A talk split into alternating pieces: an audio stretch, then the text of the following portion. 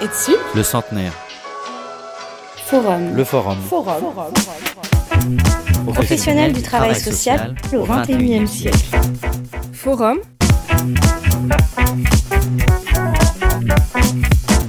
Le forum. Forum. Professionnel du travail social au XXIe siècle. Forum. Forum.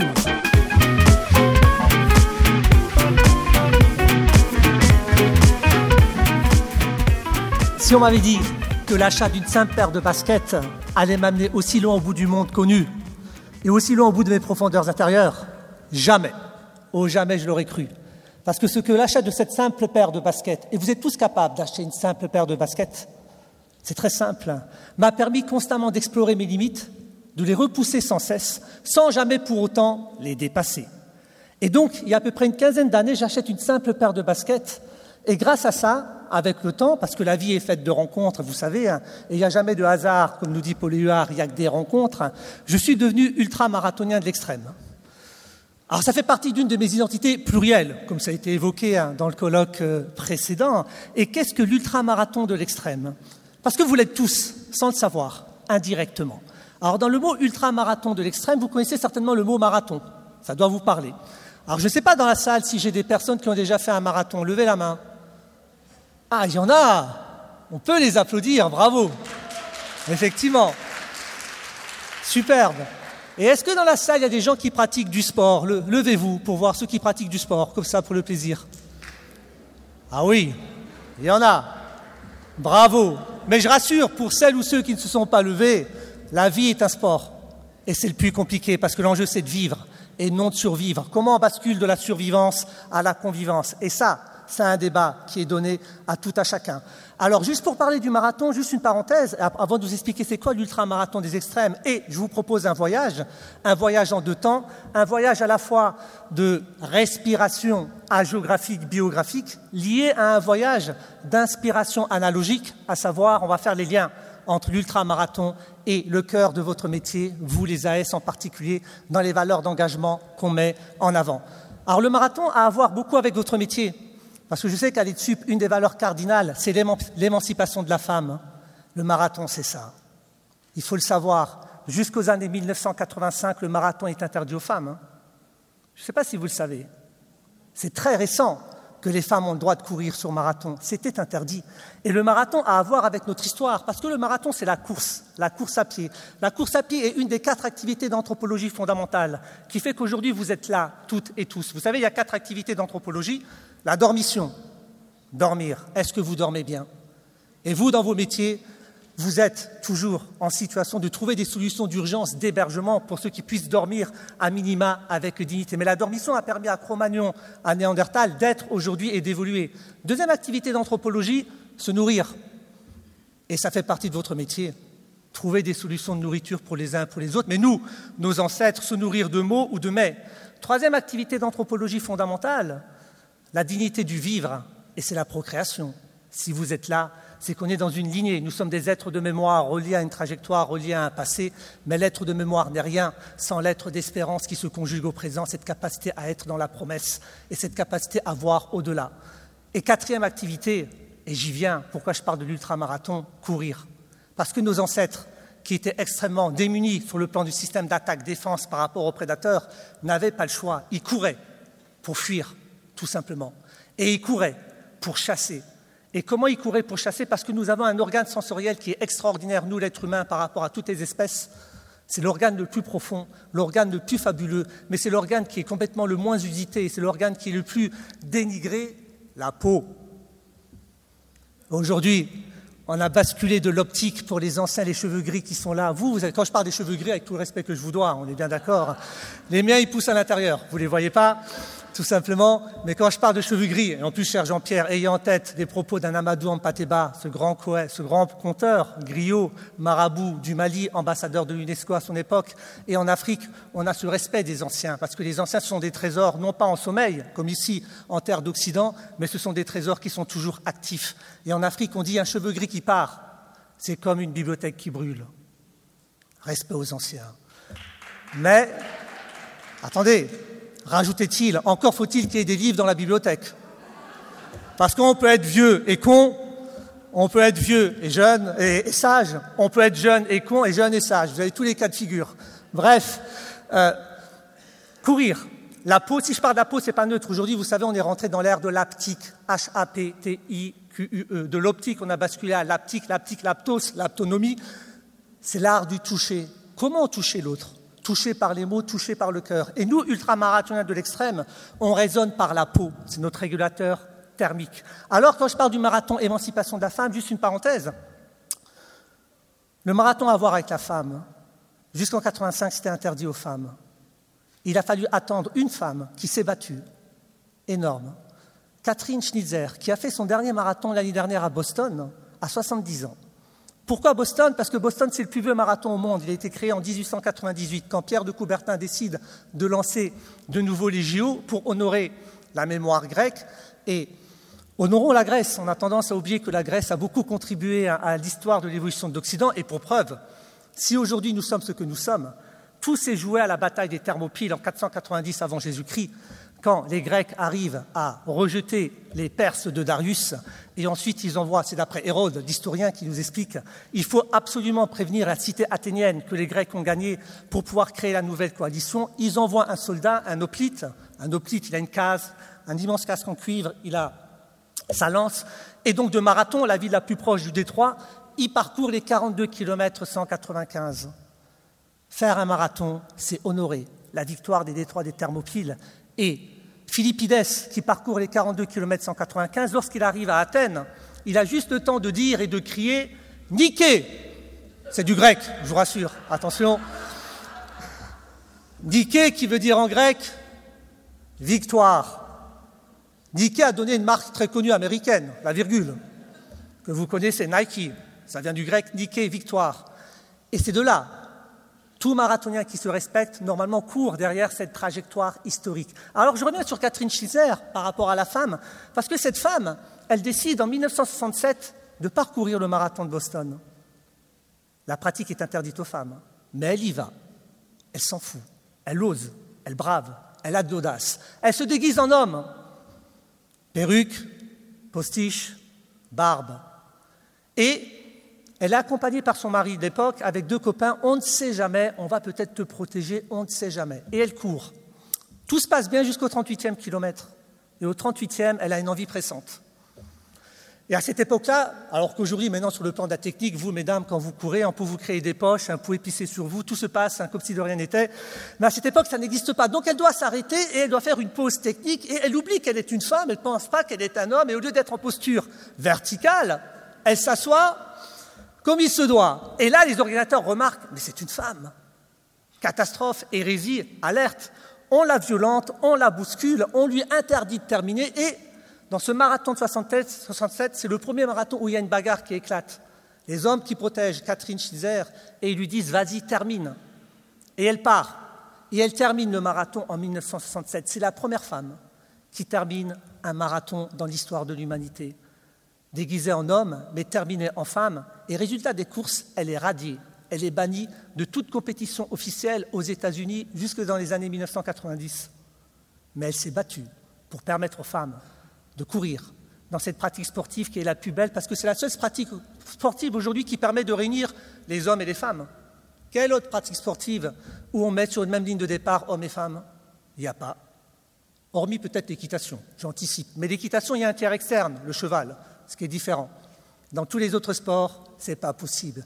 Et c'est le seul sport où on mélange les professionnels et les amateurs. Donc il y a une véritable harmonique vibratoire de toutes les conditions sociales et humaines.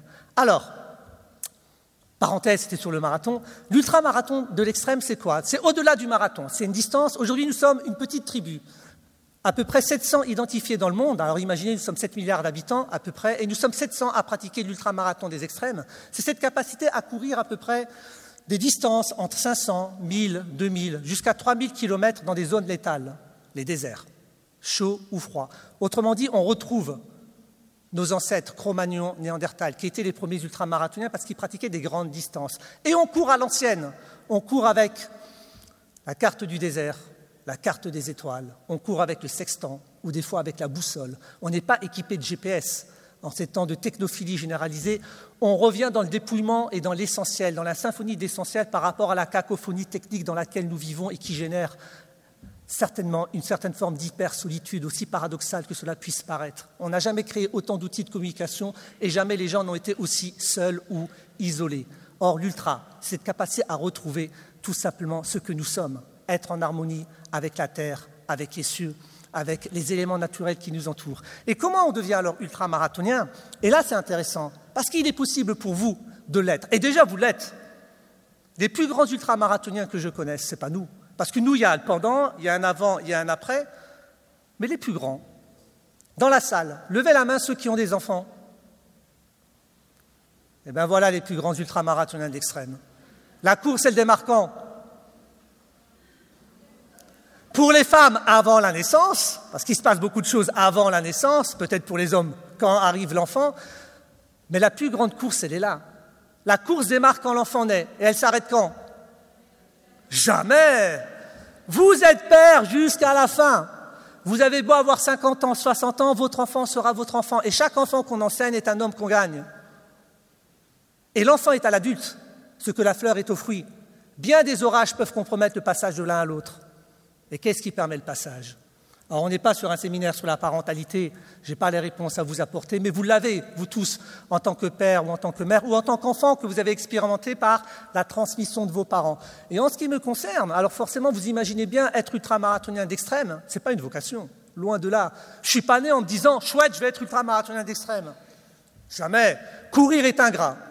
Je mets quiconque au défi de me dire que courir est un plaisir.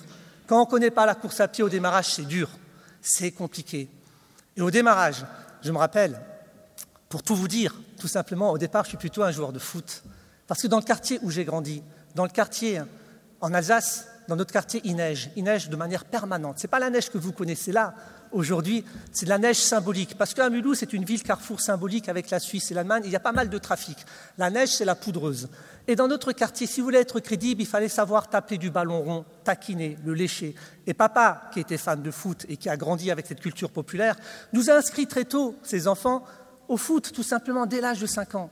Mais si j'ai joué longtemps, jusqu'à mes 28 ans, c'est parce que j'ai eu la chance d'avoir rencontré un éducateur de quartier qui a été extraordinaire, Ibrahim, qui n'est pas là. Ibrahim, il a une pratique de l'éducation, de la transmission fabuleuse. Imaginez aujourd'hui, je ne sais même pas si c'est possible pour des enfants, quand on avait une heure et demie de sport, de pratique footballistique, pendant 45 minutes, on était comme vous assis dans une salle, on ne touchait pas un ballon. Il était là et il nous expliquait l'archéologie footballistique, que la raison d'être du foot, ce n'est pas le but, le but du foot, c'est la passe. Et la passe, c'est la relation d'aide dans la vie de tous les jours. Faire une passe, c'est l'équivalent de tendre la main, ce que vous faites dans vos pratiques en permanence. Et Ibrahim, en plus, il avait une pratique particulière. Il écrivait toujours une phrase dans le tableau et on avait deux ans, trois ans pour réfléchir et apporter la suite de l'histoire. Et la plus belle des phrases qu'il a écrites, c'est quand on avait 14 ans, 15 ans, il avait mis dans un tableau noir, c'est un sujet de bac extraordinaire. La vérité du foot est dans la forme du ballon. Là, je vous laisse réfléchir là-dessus. La vérité du foot est dans la forme du ballon. Pendant deux ans, avec les autres jeunes de quartier, on a réfléchi et on a trouvé des choses extraordinaires. On n'a pas besoin de faire des grandes études. On peut être pauvre en capital culturel, économique, social. On n'est pas obligé d'être dans un entre-soi, mais quand il y a cette envie de comprendre, eh ben on dépasse les frontières. Et on a trouvé ceci que la vérité du foot est dans la forme du ballon. Le ballon de foot est rond parce qu'il englobe toutes les différences, y compris les différences ethniques. Il ne les annule pas, il les rassemble pour qu'elles rebondissent ensemble. Le ballon foot est rond parce qu'il réunit toutes les altérités dans un invisible point de vie central. Il ne les abolit pas, il les transcende. Ou le ballon de foot est rond parce qu'il symbolise cette mystérieuse matrice originelle de la vie, les choses qui commencent et les choses qui terminent. Dessine-moi un ballon. Voilà ce que des jeunes de quartier compliqués on a pu avancer sur cette approche footballistique. Et Ibrahim, en plus, nous disait toujours, et là je vous soumets parce que vous êtes dans cette tendance, il y a quatre drogues dures à combattre dans la vie, tout le temps. La cocaïne, l'héroïne, la neige classique, la nicotine et la routine. Qu'est-ce que vous faites pour lutter contre la routine dans votre pratique professionnelle, que ce soit dans la vie privée ou que ce soit dans la vie professionnelle? Parce que la routine, c'est un suicide permanent. un petit feu qui vous consume de l'intérieur et qui rejaillit vis-à-vis de l'extérieur. Donc j'ai joué longtemps, jusqu'à mes 28 ans. Et là, c'est le choc. Parce qu'à 28 ans, à Lyon, un de mes coachs me dit Malek, t'es vieux. Place aux jeunes. Imaginez ici, on vous dit que vous êtes vieux à 28 ans. Vous réagissez comment? Qu'on vous le dise à,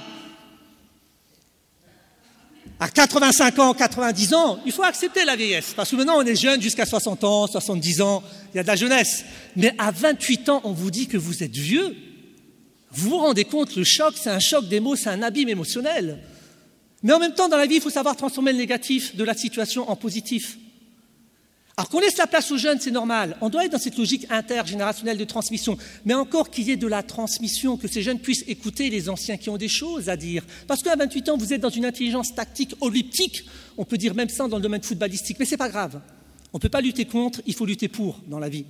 Et donc, la seule solution que j'ai trouvée pour pouvoir concilier mes divers temps sociaux, parce que je ne concevais pas la vie sans pratiquer à minima et sans faire bouger ce corps, parce que n'oubliez pas, vous avez un corps et le corps est fondamental pour pouvoir durer, endurer les défis de la vie.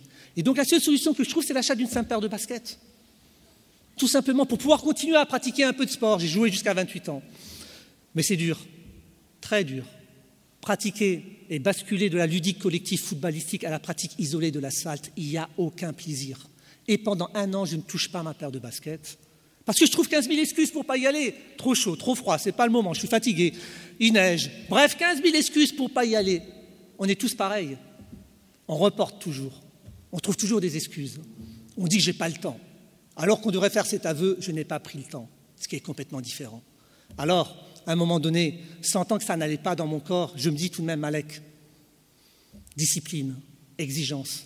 Si je dois courir, je m'inscris à une course. Parce qu'en m'inscrivant à une course, ça va m'obliger à m'entraîner pour pas finir minable. Avec une seule règle de base, réussir c'est finir et finir c'est insister.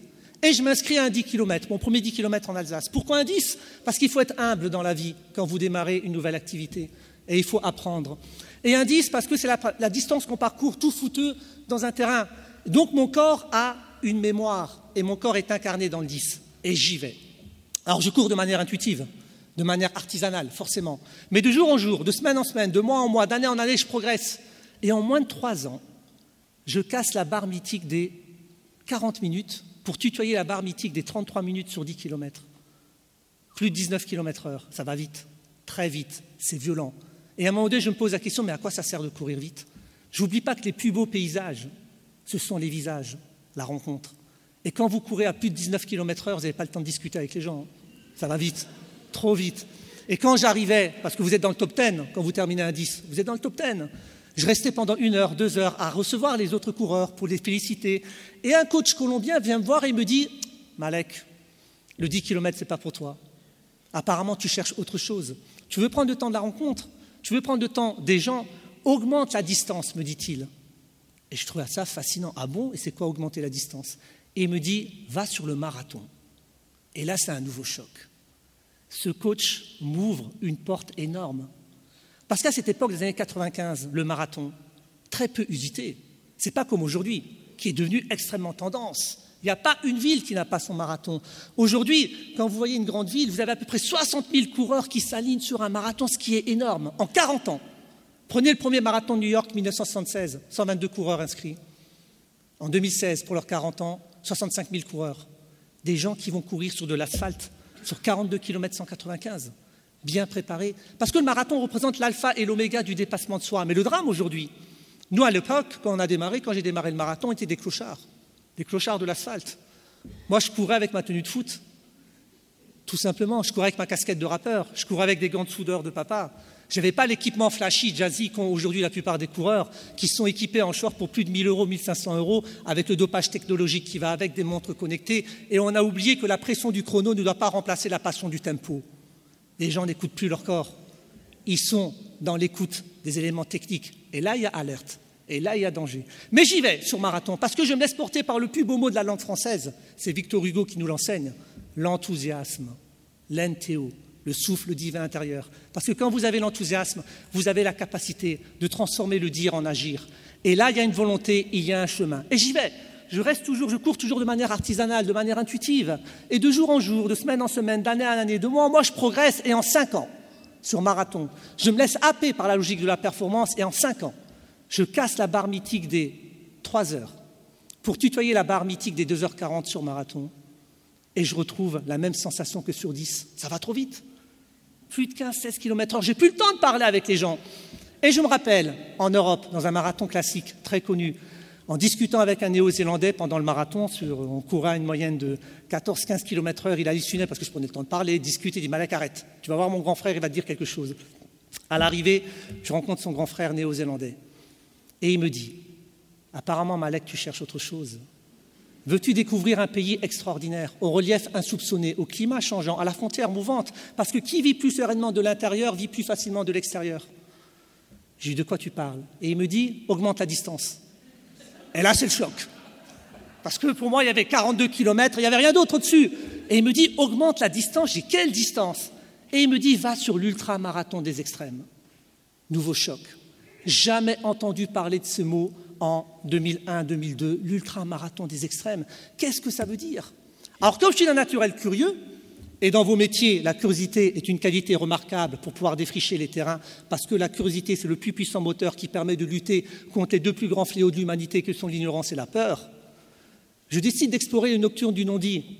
Qu'est-ce qu'être ultra-marathonien d'extrême Et je vais découvrir un univers fascinant.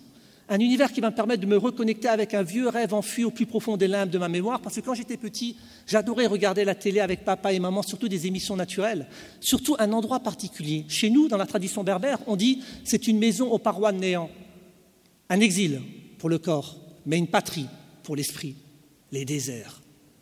Et lorsque je découvre qu'il y a possibilité d'aller courir dans les déserts, je ne suis pas un paléoanthropologue, ni un éthologue, ou ni peut-être militaire, parce que maintenant les déserts, hélas, sont happés par la logique sécuritaire. Je dis fascinant. Ça va me permettre de me reconnecter avec ces endroits. Donc j'y vais. Mais il est clair que d'une préparation artisanale, intuitive, je dois basculer dans une préparation méthodique, scientifique, parce que les déserts sont des zones létales, sont des zones des morts. Notre destinée de vie se joue sur un geste, une intuition lucide, une décision agile qui suscite le tressaillement du destin. Il ne faut rien laisser au hasard. Même si on ne peut pas tout préparer, mais un gros effort de préparation évite un gros effort de réparation, dit-on. Alors, forcément, mon enjeu, c'est d'être dans une préparation ultime, parce que la préparation, c'est comme dans vos métiers. Quand vous préparez vos entretiens, vous préparez vos pratiques, la préparation, c'est la tutrice de l'excellence. Et qu'est-ce qu'une bonne préparation? C'est une alchimie, c'est une osmose, c'est une alliance entre exigence de tous les instants et une confiance inébranlable en soi. Mais n'oubliez pas, nous, ultramarathoniens, on cultive un, bel adage africain qui dit, ça vient du Mali, il ne faut jamais jouer à saute-mouton avec une licorne. C'est très parlant, on est bien d'accord. Et c'est comme vous, dans votre pratique du métier, il faut savoir, toujours savoir où vous mettez les pieds. Nous avons le goût du risque, nous avons le sens du risque, mais nous n'avons pas l'amour du risque. On est toujours dans une approche extrêmement discerner pour ne pas franchir la frontière.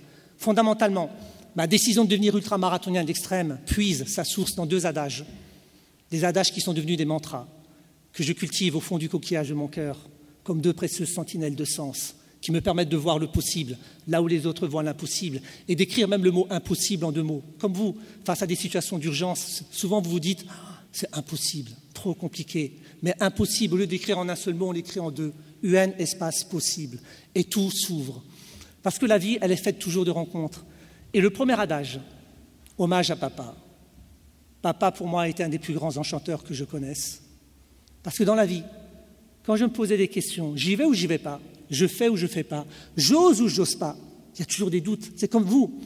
Face à des situations d'urgence, qu'est-ce que je fais? On y va ou on n'y va pas? La question se pose toujours. L'enjeu, c'est pas d'être dans une aventure solitaire on est dans du solitaire, mais à un moment donné, on est toujours dans une logique solidaire. On a besoin de rencontrer l'autre et de se confronter à l'autre. Donc moi, j'allais voir papa pour lui poser la question. Parce que vous savez, la vie, vous avez deux types de personnes, juste un aparté. Je ne suis pas dans une approche binaire, mais là, c'est très intéressant. Vous avez les enténébreurs versus les enchanteurs. Les enténébreurs. Imaginez, vous faites une réunion de travail, vous n'avez même pas démarré, vous émettez une hypothèse, tiens, on pourrait faire ça, a des gens qui vont vous dire c'est pas possible, on peut pas, c'est pas comme ça, chez nous, c'est particulier. Vous n'avez même pas démarré. Des enténébreurs qui ont des mots poison, qui sont des docteurs, tant pis. Face aux enténébreurs, vous avez les enchanteurs, les gens qui vont vous dire Et pourquoi pas? Comment tu vas faire? Parce que lorsque j'ai décidé de devenir ultramarathonien, il y a des gens qui m'ont dit Malek, t'es fou, trop compliqué, trop dangereux. Et d'autres qui m'ont dit Mais vas-y, fascinant. Et papa fait partie de ces enchanteurs. Et il me disait Papa, avec son bon sens, ouvrier à Mulhouse, il me disait Ah, c'est gentil, hein, mais ça. Si on veut qu'ils tiennent jusqu'au tu un petit coup. Je suis du signe du chameau, je cours dans les déserts, donc. euh, Et papa me disait alors, merci beaucoup Dominique, c'est adorable. Papa me disait, j'ai pas grand-chose à te conseiller, mon fils, mais si tu as la tête adaptable, l'esprit droit, le cœur généreux, l'âme passionnée, alors tu as tout pour réussir. Il suffit juste d'un peu d'obstination, de persévérance. Et j'ai compris que la persévérance, couplée à la lucidité, parce que persévérance sans lucidité, c'est de l'entêtement et c'est dangereux. Il faut savoir échouer vite, abandonner vite. C'est une clé. Il ne faut pas persévérer hein, sans discernement. Donc la persévérance couplée avec la lucidité permet de transformer le probable en possible, le possible en réalisé. Deuxième adage que je cultive depuis mes études, parce que n'ayant pas de capital culturel ou économique lorsque j'ai démarré, il a fallu passer par la fenêtre, le grenier, la cave. Et il y a un bel adage de la philosophie taoïste qui dit Exige beaucoup de toi-même, attends peu des autres, bien des ennuis te seront épargnés. Et c'est vrai, ça m'a aidé, ça m'a beaucoup aidé dans ma vie. Mais lorsque je décide de devenir ultramarathonien, cet adage devient complètement caduque. Je dois adopter, adapter une nouvelle attitude. Parce que je ne sais pas comment courir dans les déserts chauds. Je fais comment? Comment je dors dans les déserts quand on traverse pendant une semaine? Il n'y a pas d'hôtel, on est tout seul. Je fais comment pour courir à moins 50 degrés? Comment je vais courir également à plus de 5500 mètres d'altitude? Être ultramarathonien, c'est emprunter le chemin de la ténacité. Et c'est constamment faire face à des interrogations qui vous incombent, vous aussi dans la vie de tous les jours. Comment on transforme les énigmes en apprentissage? Comment on transforme les blocages en opportunités? Comment on transforme tout simplement la carence en solution, le renoncement en possible? Et c'est ça qui est fascinant avec la vie cette capacité à explorer l'insondable, l'imprévisible. Donc cet adage devient caduque parce que j'ai besoin d'aide, et là ça change tout. Quand vous êtes marathonien, vous êtes seul. Vous pouvez être seul, vous pouvez vous entraîner seul, vous êtes dans une approche solitaire, autonome. Être ultramarathonien à l'extrême, ce n'est pas possible. Et dans la vie, l'ultramarathon m'a permis de comprendre que la clé fondamentale du travail et du collaboratif, c'est l'interdépendance. Je suis obligé d'aller voir des experts, des gens qui maîtrisent ce genre de course, parce que ça ne s'apprend pas dans les livres. Il n'y a pas, ça n'existe pas. Il faut que je rencontre des gens et j'ai peur.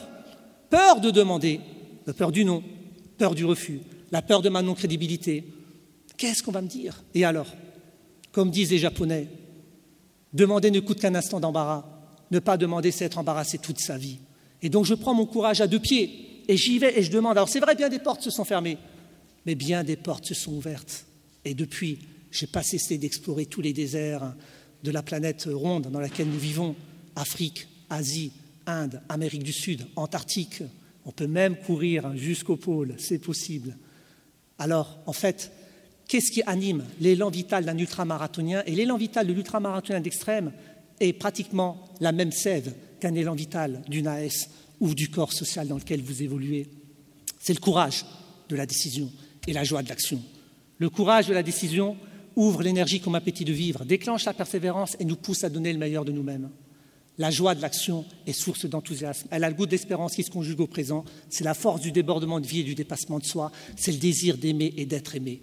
Et quand vous êtes animé par le courage et la joie, les déserts, l'ultra, les projets, le travail, la vie ne sont pas des inquiétudes. Ce sont des attentes. Les rêves ne sont pas des douces compensations, mais de véritables projets engagés de manière inexorable. Quand vous êtes animé par le courage et la joie, une véritable dynamique du succès se met en place et vous entraîne bien au-delà des promesses de la volonté. Alors, à l'image de la vie dans sa transparente fugacité et dans sa densité de la durée, tout comme dans vos métiers, être ultramarathonien de l'extrême, c'est emprunter le chemin de la volonté dense et de la décision intense. Car vivre, c'est explorer ses limites. Explorer ses limites, c'est agir. Agir, c'est s'engager dans l'élan d'une intime conviction, celle de croire en soi toujours et encore. Car pour accomplir de grandes choses, il faut non seulement agir, mais rêver. Non seulement rêver, mais se préparer. Et non seulement se préparer, mais croire en soi. La clé du savoir, jusqu'à aller plus loin, sans jamais aller trop loin. Il faut cultiver, courtiser le mystère de l'étonnement, mais être dans une approche toujours discernée. Alors après, on se dit toujours, mais what else, comme dirait un acteur?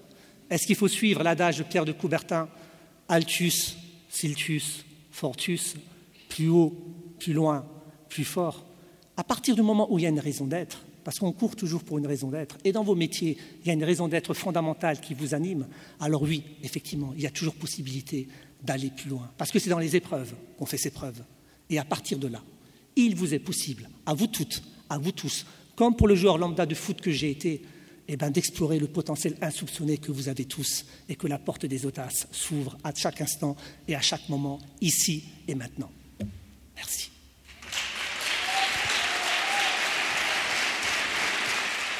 Alors tout d'abord, est-ce que vous avez des questions à poser à, Malek ou des réactions?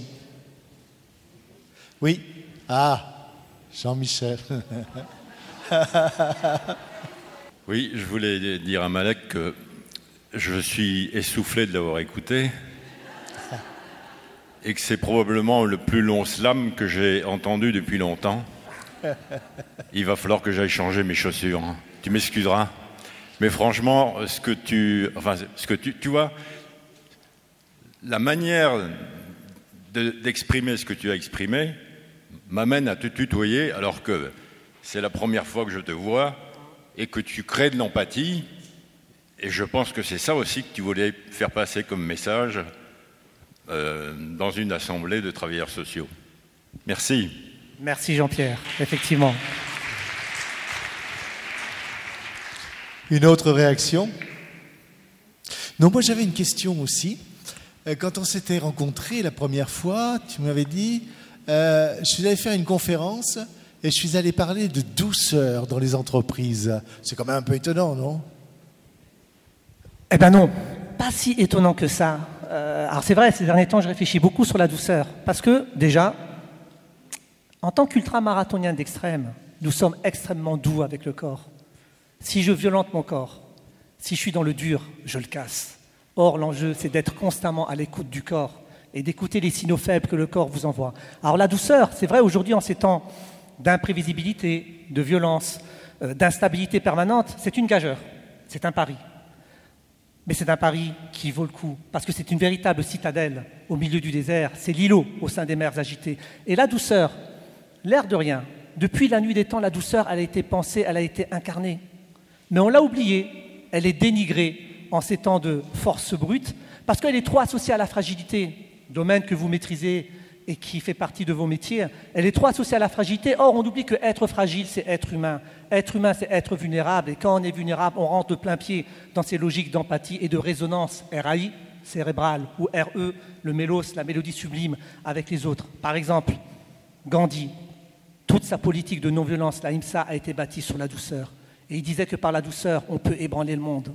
Marc Aurèle, un des plus grands empereurs romains qui a consolidé l'empire avant la destruction du Limès en 476 après Jésus-Christ, Marc Aurèle, représentant de l'école stoïque grecque, a pratiqué toute sa monarchie sur la douceur. Il disait pour lui la douceur est invincible. Milarepa, autre grand sage, 12e siècle après Jésus-Christ, du côté de l'Inde, Milarepa disait par la douceur, j'ai aboli la frontière entre moi et les autres, j'ai aboli la frontière entre mon ego et les échos. Le prophète de l'amour, le pèlerin aux semelles de vent, 17e siècle, Saint François de Sales, qui nous dit que la douceur, c'est la puissance de transformation intérieure et extérieure. Depuis la nuit des temps, il y a des gens qui ont incarné la douceur. Et qu'est-ce que la douceur? Lorsqu'on a compris qu'il est préférable de proposer qu'imposer, lorsqu'on a compris qu'il est préférable de s'attarder à réconcilier qu'à sanctionner, eh bien, on a compris que l'enjeu des relations humaines, RH, qui veut dire rendre heureux, RH, c'est les richesses humaines, RH, ce n'est pas des ressources, parce qu'une ressource se tarit. On doit rendre heureux, normalement, dans une entreprise, le RH, il est là pour ça. Lorsqu'on a compris que l'enjeu des RH, c'est non pas de construire des rapports de force, mais bien des chemins d'alliance. Et qu'est-ce qui permet le passage de l'un à l'autre? Eh bien, c'est la douceur. Parce que la douceur, ce n'est pas une mollesse de comportement, ce n'est pas une permissivité un peu coarde. Elle est bâtie sur une seule exigence, l'exigence de la confiance. Et l'exigence de la confiance se bat sur une autre seule exigence, celle de l'amour, tout simplement. Alors une autre chose aussi qui m'avait frappé, C'était euh, le mental est un gros menteur alors que le corps ne ment pas. Je crois que c'est un, c'est un axiome de base pour tout à chacun. Le corps ne ment pas. Le mental est un gros menteur. Parce que souvent dans la pratique sportive, on nous dit Ah, vous avez un mental extraordinaire. Je dis faux et archi faux. Certes, le mental est important, mais si le corps casse, il n'y a plus rien du tout. Or, les gens oublient qu'ils ont un corps. Votre corps vous envoie plein de signaux, tout le temps, à chaque instant. Alors ce sont des signaux faibles qu'on ne veut pas écouter. On force le corps, on va au-delà. Et quand le signal devient trop fort, ça casse. Et on bascule de l'autre côté de la frontière, celle de la maladie. On dit par exemple dans l'univers ultra que l'ego depletion est à l'ultramarathonien ce que le burn-out est au salarié. L'effondrement du moi par l'effondrement du corps. N'oubliez pas, un être qui habite son corps, un être qui habite son cœur, est l'hôte de l'univers tout entier. Partout où il se trouve, il se sent bien. Et vous, dans vos métiers, vous rencontrez quoi dans un premier temps? Ce sont des corps. Vous êtes dans une logique d'intercorporalité. C'est des corps qui se rencontrent. Et le corps envoie plein de signaux. Parce que quand vous posez la question comment tu vas, qu'est-ce qu'ils répondent les gens? Même si ça ne va pas, ils vous disent ça va. Alors que le corps manifeste un malaise. Autrement dit, on est rentré dans la vacuité de la parole, alors que le corps n'est pas dans la vacuité. On est dans du réel. Corps. Alors, une question aussi que je me suis demandé, c'est-à-dire euh, quand, une- quand on est face à une situation, une situation gênante, grave, où il faut prendre une décision euh, et qu'on est seul, à quoi tu penses, toi? Alors il est clair que, après ça dépend, il y a la vie classique, ici entre nous, et il y a la vie en zone extrême, en zone létale. Mais les deux se rejoignent tout le temps, et c'est valable pour tout à chacun. J'aime beaucoup, il y a René Char qui disait, il faut beaucoup ignorer pour agir. Il y a beaucoup de vrai. Si vous savez ce qui vous attend dans la vie, est-ce que vous y allez? Non. À un moment donné, il faut être dans l'ignorance. L'ignorance est féconde parce que l'ignorance permet de chercher. Maintenant, par rapport aux situations extrêmes, qu'est-ce qui me permet de savoir à quel moment j'y vais ou j'y vais pas Quand je cours à moins 50 degrés, si je cours à 5500 mètres d'altitude, je suis toujours à l'écoute de mon corps. Mais surtout, fort de mon expérience depuis plus de 15 ans dans la pratique de l'ultra, j'ai développé une ligne exploratrice, salvatrice, qui me permet de savoir j'y vais ou j'y vais pas. Parce que chez nous, il y a deux clignotants, vert ou rouge. Il n'y a pas de demi-mesure. Sinon, c'est la mort assurée. On ne peut pas se permettre ce qu'a fait, par exemple, je ne sais pas si vous avez souvenir des championnats du monde d'athlétisme à Londres, il y a deux ans, le marcheur Johan Diniz, sur 50 km. Il est allé au bout de lui-même. Et aux dix derniers kilomètres, il n'en pouvait plus, il n'a pas arrêté, excusez-moi pour le mot vulgaire, il a chié sur lui, il n'a pas arrêté de vomir, on l'a ramassé à la petite cuillère. Et il nous dit après, post-interview, génial, je suis allé au bout de moi-même, j'ai démontré le dépassement de soi, ce qui est une connerie monumentale. Parce que le corps a une mémoire. Aujourd'hui, il est jeune, mais dans 10 ans, dans 15 ans, les effets seront là. Et il peut se permettre de faire ça parce qu'à côté, il y a le staff technique de l'équipe de France, il y a les caméras, on peut le récupérer. Mais vous êtes seul dans le désert, vous êtes seul dans une ville, vous faites comment s'il n'y a personne? L'enjeu, ce n'est pas de dépassement de soi dont on a besoin, c'est d'accomplissement, ce qui est complètement différent. Et donc, j'ai développé une île exploratrice dite Ada. Ada, c'est un terme araméen qui est la racine mère de tous les mots qui veut dire père ou repère. Ada, ça a donné Vava, ça a donné Baba, ça a donné Papa. ADA. Avec ADA, je suis capable de savoir à quel moment si je dois y aller ou pas. ADA, c'est un acronyme. Audace, discernement, agilité. Qualité que vous avez, vous, dans vos métiers constants par rapport à des situations d'urgence où il faut faire preuve d'audace, de discernement et d'agilité ou de souplesse, forcément par rapport à une urgence situationnelle. Alors qu'est-ce que l'audace? L'audace, en anthropologie du lien, on estime que l'audace, c'est la capacité à traduire ses élans, ses intuitions en action. Je crois beaucoup en l'action. Faire, pour défaire, et mieux refaire.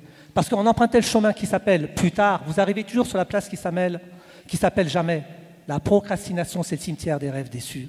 Trop souvent, les gens se posent trop de questions, et quand on se pose trop de questions, on est dans la paralysie. L'enjeu, c'est de faire, mais de faire avec discernement. D'où le discernement. Le discernement, c'est la capacité à comprendre ce qui se joue là et maintenant et à capter tous les signaux faibles et forts de tous les environnements internes et externes. Et l'agilité, capacité forcément à s'adapter à la mobilité du réel, aussi bien aux opportunités qu'aux contretemps. C'est cette capacité à être dans l'imprévisible et à être pleinement disponible sur le plan du corps, du cœur, de l'esprit et du mental. Si le pessimiste Vous savez, on dit souvent que, à l'image du matelot qui sait orienter sa voile, quels que soient les orages, eh bien, nous, ultramarathoniens, ou bien vous, assistantes sociales, vous êtes capables d'adapter votre vie en fonction des vents ou des aléas, entre guillemets, climatiques ou des accidents de la vie. Si le pessimiste se plaint du vent, l'optimiste espère qu'il va changer, le réaliste ajuste ses voiles. Et la vie, c'est ça, ajuster ses voiles pour être agile. Merci. Alors, dernière chose, Malek, comme on- le thème de, de ce centenaire, c'est travailleurs social au XXIe siècle, est-ce que, comme tu es conteur aussi, tu pourrais nous raconter soit une petite histoire, soit un conte, soit un poème qui illustre l'homme et la femme du XXIe siècle? On va essayer. Il faut toujours essayer. Alors je vais reprendre plutôt, j'ai besoin de parler avec les mains. Donc Jean- Jean-Pierre, tu as raison. Euh, je n'ai pas la prétention ou l'orgueil de traduire l'homme et la femme du XXIe siècle, certainement pas. Je vais être plutôt dans une posture humble. Mais le conte, parce que je suis aussi philo-conteur, hein, et vous savez, le conte est une parole de la tendresse, c'est une parole de la reliance, c'est une parole atemporelle, intemporelle, transtemporelle, parce que le conte permet de transformer le, saint, le petit en grand, le simple en noble, la mesure étroite en largesse magnanime. Avec le conte, tout est dit. Tout existe depuis la nuit des temps. Et donc, pour traduire ce que vous vivez aujourd'hui et surtout demain, au départ, j'avais prévu une histoire dite des trois importances, mais avec le temps, la réflexion, d'autres rencontres, avec ce qui se passe dans le mouvement social, avec toutes ces organisations qui se mettent en place, ou ces désorganisations qui se mettent aussi en place, ou ces réorganisations qui se mettent en place dans les structures de travail. Et vous savez, à force de parler d'organisation, on désincarne les métiers. Il y a beaucoup de souffrance. La souffrance n'est pas uniquement présente à l'extérieur de vos métiers, celle que vous côtoyez, elle est aussi présente à l'intérieur de vous. Il y a aussi beaucoup d'AS qui souffrent, un mal qui ne veut pas dire son nom. Et il y a beaucoup de travailleurs qui souffrent, mais qui font preuve toujours de résilience, de courage, d'abnégation, de présence. Alors, il y a une très belle histoire sur la souffrance. Et quand je parle de souffrance, ayez en tête les propos de Victor Hugo, qui nous dit souvent la souffrance enfante les songes comme une ruche ses abeilles. L'homme crie où son fer le ronge et sa plaie engendre un soleil plus beau que les anciens mensonges. Alors sur la souffrance, il y a une très belle histoire. On va aller au Bhoutan, au siècle dernier, pour traduire un peu ce qui se joue dans le dit et dans le nocturne du non-dit. Vous avez une vieille femme, une chamane, extrêmement aimée, reconnue par ses pères. Une femme sans âge, une femme sans visage, une femme ayant traversé les âges, parce que sa parole est bienveillante, son jugement puissant, son silence invitant, son rire jubilatoire. Et elle est, tout simplement. Son mot d'ordre, dire moins, être plus. Mais à un moment donné, elle remarque que dans sa communauté, il y a un disciple qui est toujours jamais content, toujours à critiquer, toujours à comparer, toujours à voir le mal au lieu du bien. Et ça l'use.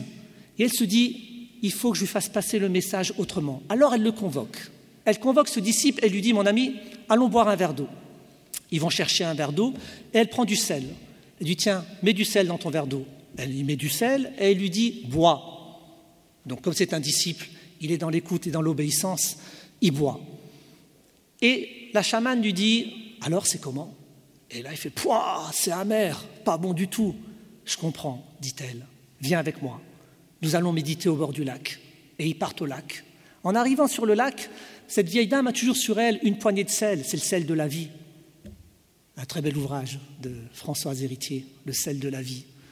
Et elle lui dit Est-ce que tu as toujours ton verre d'eau? Elle fait Non, j'ai laissé, alors c'est pas grave, tiens, prends ce sel. Elle lui donne du sel et elle lui dit Jette-le dans le lac. Et il jette dans le lac. Elle lui dit Bois. Et il boit. Elle lui dit Alors c'est comment? Et le disciple répond Ah, l'eau est fraîche, délicieuse. Ah, ça fait du bien. Alors, cette vieille dame sourit. Elle pense également à la jeune femme qu'elle a été, riche aussi de ses impatiences, ces impatiences qui ruinent tous les grands projets, parce qu'on veut toujours tout vite, tout de suite. Et elle regarde le jeune homme, elle lui dit Eh bien, tu vois, est-ce que tu as compris la leçon, mon ami? Et le jeune homme regarde la vieille dame Qu'est-ce que tu veux dire par là? La leçon du sel, mon ami. Tu vois, la souffrance, c'est comme le sel. La quantité de souffrance ou la quantité de sel, c'est la même. Mais tout dépend du contenant dans lequel vous le versez et l'appréhension que vous en avez. Alors quand tu dois faire face à la souffrance, élargis ton panorama. Au lieu d'être un verre, sois un lac. Soyez des lacs dans votre manière d'être. Et quand on dit lac dans la tradition confucéenne, le lac dans la tradition chinoise, c'est aussi un acronyme, où on cultive des valeurs que vous avez, que vous intégrez tout le temps et que vous faisiez vibrer pour vous et pour les autres, loyauté, le L de loyauté, qui est la vertu cardinale de toutes les vertus, parce qu'elle manifeste la résistance au temps qui passe et l'hommage au temps qui dure. A, une des plus belles vertus que vous avez, vous, assistante sociale, en ces temps de zapping généralisé, en ces temps de vitesse et d'accélération du faire et de l'être, attention, l'attention, être là, tout simplement, dans une écoute précise, précieuse, ardente et désirante, où le temps n'est pas à compter, mais où le temps est à donner. C'est, et vous l'êtes, la congruence. Qu'est-ce que la congruence? Cette capacité à être dans l'articulation entre ce que je suis et ce que je dis, entre ce que je vis et ce que je transporte vis-à-vis des autres. Merci. Etsi, Le centenaire. Forum. Le forum. Forum. Professionnel du travail social au XXIe siècle. Forum.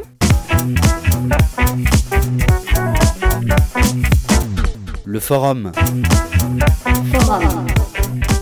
Professionnel du travail social au XXIe siècle. Forum. Forum.